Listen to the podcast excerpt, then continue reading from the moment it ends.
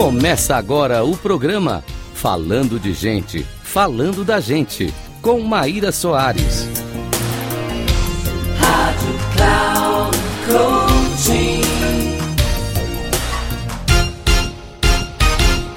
Olá, caros ouvintes da Rádio Cloud Coaching. Aqui é a Maíra Soares com mais um episódio do programa Falando de Gente, Falando da Gente. O tema de hoje é Gratidão Parte 2 vamos continuar abordando por que é tão importante começar o ano explorando a gratidão, seus impactos e principalmente para o nosso bem-estar emocional e mental. Para isso, vamos fazer uma breve recapitulação do que tratei no episódio parte 1. A gratidão é definida como uma emoção positiva e uma atitude cognitiva que envolve o reconhecimento e apreciação pelas coisas boas da vida vai além do simples reconhecimento, incluindo um profundo entendimento do valor da experiência positiva e a consciência de que essa fonte de bem-estar não é garantida. Pode ser direcionada a diversas fontes, como pessoas, situações ou a natureza. Psicologicamente, é considerada uma força motriz para comportamentos pré-sociais. Estudos neurocientíficos mostram que a prática regular da gratidão está associada a mudanças no cérebro, incluindo a ativação do córtex pré-frontal e a liberação de neurotransmissores como dopamina, serotonina, oxitocina, endorfinas, entre outros. Os benefícios psicológicos incluem melhoria no estado de espírito, redução do estresse, aprimoramento das relações sociais, a promoção de comportamentos sociais, mas também o aumento da resiliência e melhoria na qualidade do sono, estimulando também o autoconhecimento e o aumento da autoestima. Agora que entendemos o que é gratidão, vamos mergulhar nos impactos específicos que essa prática pode ter no nosso cérebro e os benefícios de incorporar a gratidão na nossa vida, como uma estratégia eficaz para promover o bem-estar mental e emocional. Para isso, vamos começar a ampliar um pouquinho mais de quais são as áreas do cérebro que estão envolvidas e processam a gratidão. Primeiro, tem o córtex pré-frontal, que é conhecido também como CPF.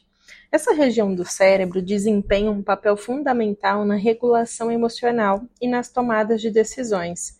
Durante a prática da gratidão, a parte que é o córtex pré-frontal está muito envolvido na avaliação e o processamento das emoções, que está muito também linkado ao nível de apreciação e de reconhecimento.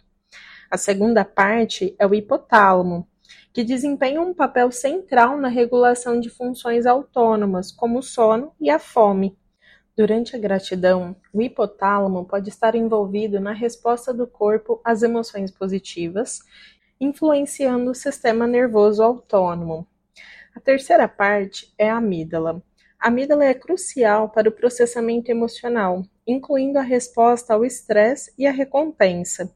Durante a prática da gratidão, a amígdala pode desempenhar um papel na regulação emocional e na percepção de experiências positivas.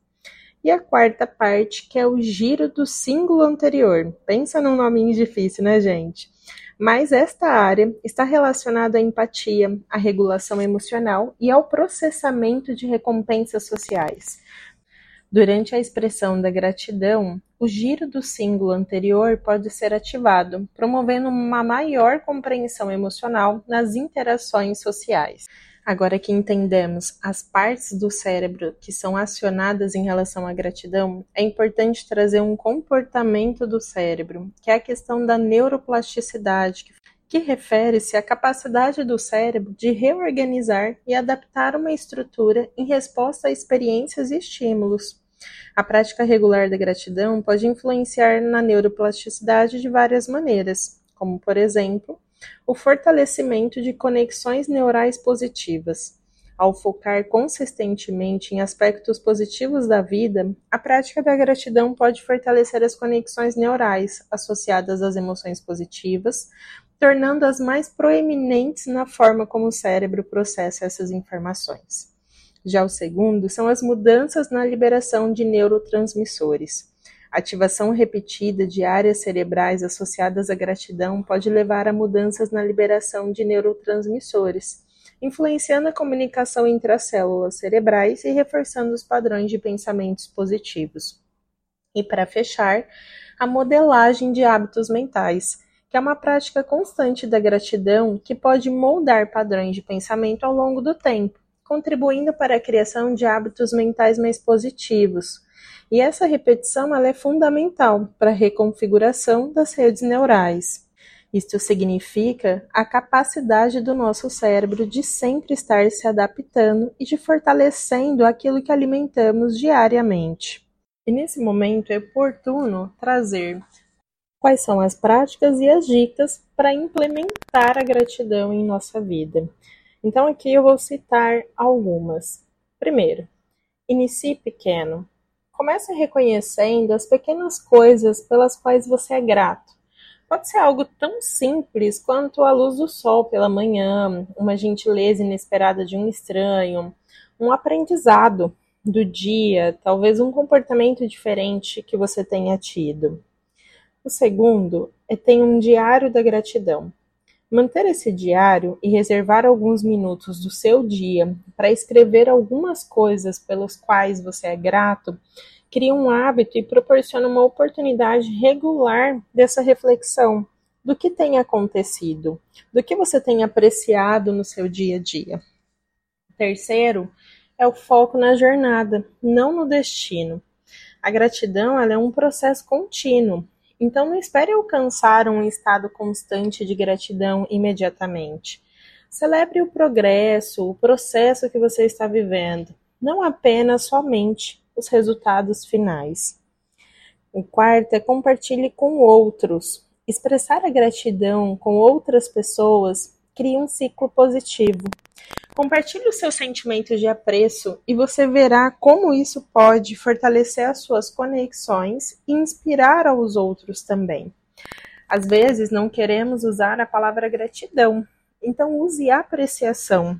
Apreciar coisas no seu trabalho, apreciar as amizades, apreciar outros aprendizados. Tudo isso fortalece demais de você reconhecer e você estimular mais uma vez a sua mente e a dica final, que ela não é tão simples, mas ela pode começar com pequenos passos. Trabalhe a autocompaixão.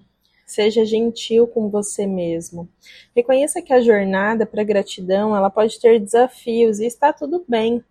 Permita-se crescer gradualmente, porque as emoções e o estado da gratidão, ela vai incorporando no seu corpo de acordo com seus hábitos, de acordo com a maneira como você está pensando e que você tenha alimentado com as atitudes no dia a dia. Então, seja gentil com você mesmo, aprecie as coisas que você faz, receba também feedbacks. Às vezes é tão difícil, né, a gente aceitar um elogio ou algum reconhecimento. Então, se abra, e simplesmente viva a gratidão, porque ela pode causar um impacto muito positivo na sua vida e você não vai se reconhecer. Espero que esse conteúdo, tanto da parte 1 da, quanto da parte 2, estimule você a praticar bastante a gratidão, cultivar e fazer o ano de 2024 um ano diferente na sua vida. E se você gostou desse episódio aqui que está compartilhado na rádio, você pode também compartilhar com outras pessoas, porque ele também vai em podcast. E se você quiser interagir comigo para discutir um pouco mais sobre esses assuntos, você pode me achar pelo Instagram, arroba oficial. Obrigada mais uma vez pela sua participação e até a próxima.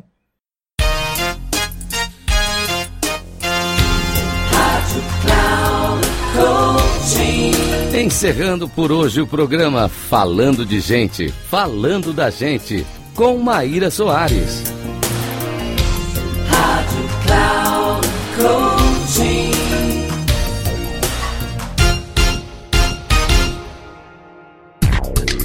Se ligue, Falando de Gente, Falando da Gente, com Maíra Soares, sempre às segundas-feiras às 14 horas com reprise na terça às 17 horas e na quarta às 9 horas, aqui na Rádio Cloud Coaching. Acesse nosso site radio.cloudcoaching.com.br e baixe nosso aplicativo Rádio Cloud Coaching, conduzindo você ao sucesso.